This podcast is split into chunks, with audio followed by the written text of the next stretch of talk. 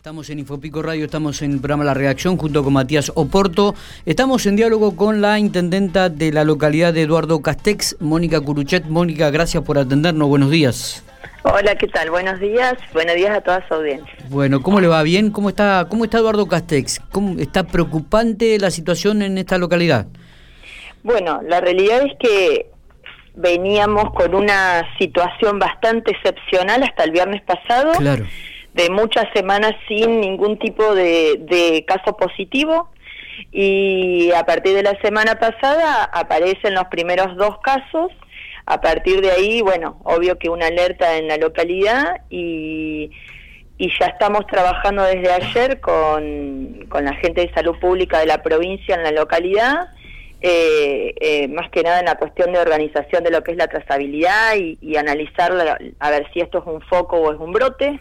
Y bueno, y con la buena noticia de ayer que a pesar de que ya teníamos 11 positivos, ayer no tuvimos ningún caso positivo de los de los hisopados que se habían hecho, así que bueno, esperemos hoy que vayamos en el mismo sentido y que esto pase solo por los dos grupos por ahí que ya tenemos ubicados. Está bien. ¿Cuántas personas tiene aislada la localidad en estos momentos, Mónica? Eh, en la localidad en este momento hay 400 personas aisladas y creo que ayer se había tomado alguna decisión de parte de la gente de epidemiología de la provincia que estuvo acá en la localidad trabajando sí. Eh, respecto de algunos criterios en cuanto al aislamiento y veremos ahora a ver cómo continúan. Creo que iban a, fijar otro criterio que iba a ser un poco más flexible y no de tanta gente aislada. Claro. Eh, eso lo voy a ver en el día porque era un poco la decisión que se estaba tomando en estas horas. De todas maneras, siempre hay que tener cuidado en este aspecto, ¿no? Es decir...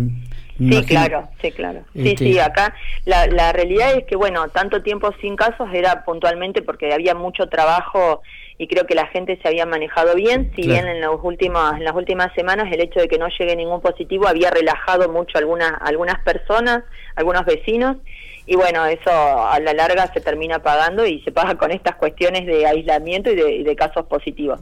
Eh, por otro lado, los 11 casos son leves, eh, según lo que tenía información ayer, así que esperemos que sigamos por este camino y que si hay más casos o con la posible búsqueda activa que se estaba definiendo también podamos empezar a, determinar dónde están y aislar realmente al que eh, esté hoy con posibilidades de contagio. Eh, Mónica, buenos días. Justamente te iba a preguntar por esto de la búsqueda activa. ¿Finalmente se va a hacer o no? porque justo había, información ahí cruzada de que se iba a hacer y que no y estaban ahí. Ayer, ayer puntualmente cuando vino vinieron de epidemiología, la idea era organizar más que nada lo que era la trazabilidad de los lugares, eh, por lo menos donde habían aparecido los positivos y poder empezar a analizar la búsqueda activa, que por ahí puede ser interesante a partir de que había información no tan clara respecto de del lugar o de los lugares donde estaban los casos positivos.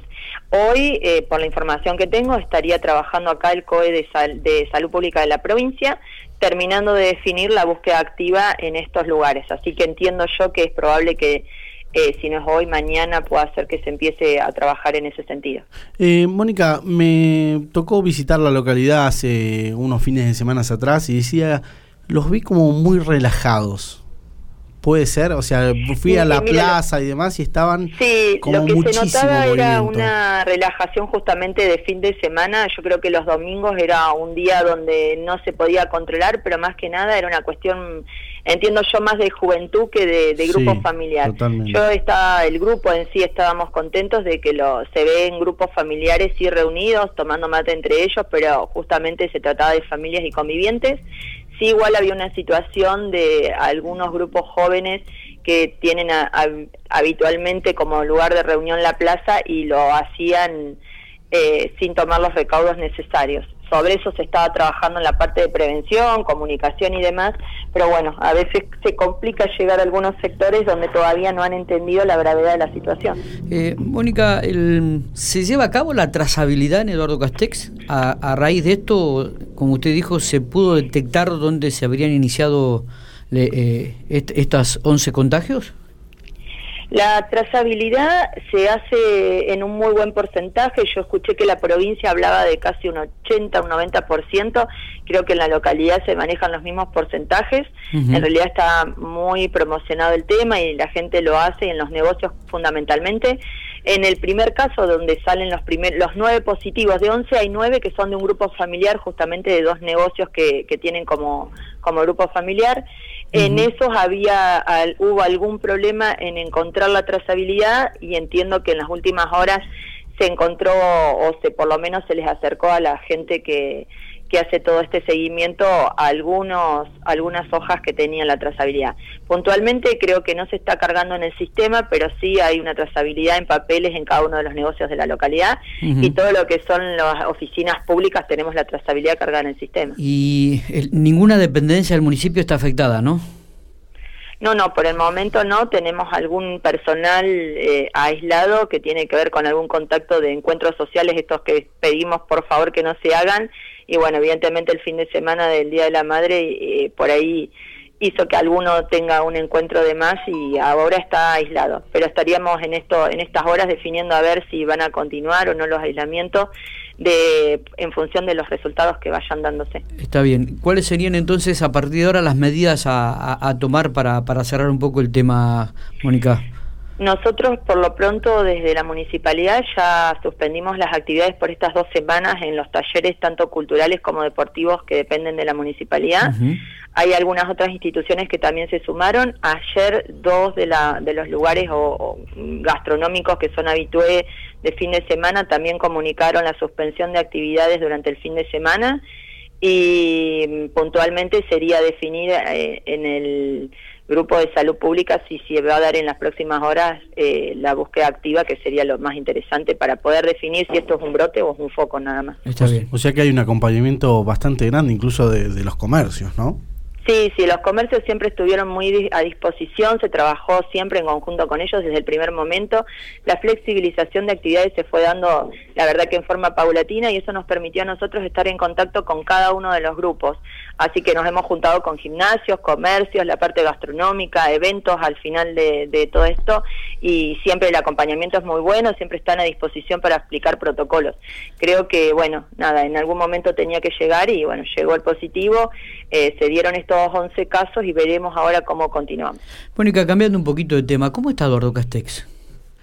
Teniendo en cuenta, digo, teniendo en cuenta que es una línea política opuesta a la que está gobernando la provincia, este, se siente acompañada, este, ha sido escuchada, este, las inquietudes de la, de la localidad este, están siendo complacidas. Cuéntenos un poco. Sí, la verdad que nosotros de este año ha sido un año muy particular en cuanto a la posibilidad por ahí de de tener un, eh, encuentro más eh, diario con el gobierno provincial, eh, producto de toda esta situación, pero no hemos tenido ningún inconveniente, todo lo contrario, cada vez que no, partiendo de la pandemia, incluyendo todo el tema de viviendas, asfalto y demás, que ha hecho unos anuncios importantísimos para nosotros el gobernador, cada vez que hemos golpeado la puerta nos han atendido. la verdad es que yo en este punto, siendo sin experiencia, porque es una gestión que recién arrancó este año. Eh, no, me he sentido bien, creo que por ahí todavía nos quedarán algunas cosas pendientes para charlar y avanzar, pero entiendo que tiene que ver puntualmente con las cuestiones de, del año particular que nos tocan. Eh, a ver, uno porque piensa por ahí en otras cosas que no tienen que ver con esto de, de la pandemia, pero el trabajo que se ha hecho en coordinación con Nación, con provincia, los municipios para esta situación particular ha sido muy importante y creo que eso ha llevado a que la unión haga que pase desapercibida por las cuestiones políticas. Está bien. Eh, Mónica, le agradecemos muchísimo estos minutos que ha tenido para Infopico. ¿eh? Bueno, muchas gracias a ustedes y nada, saludos desde Castex, esperemos que toda la provincia mejore. Eh, nada, el deseo puntualmente para todos los pampeanos. Y el de todos nosotros también. Muchas gracias. Gracias a ustedes.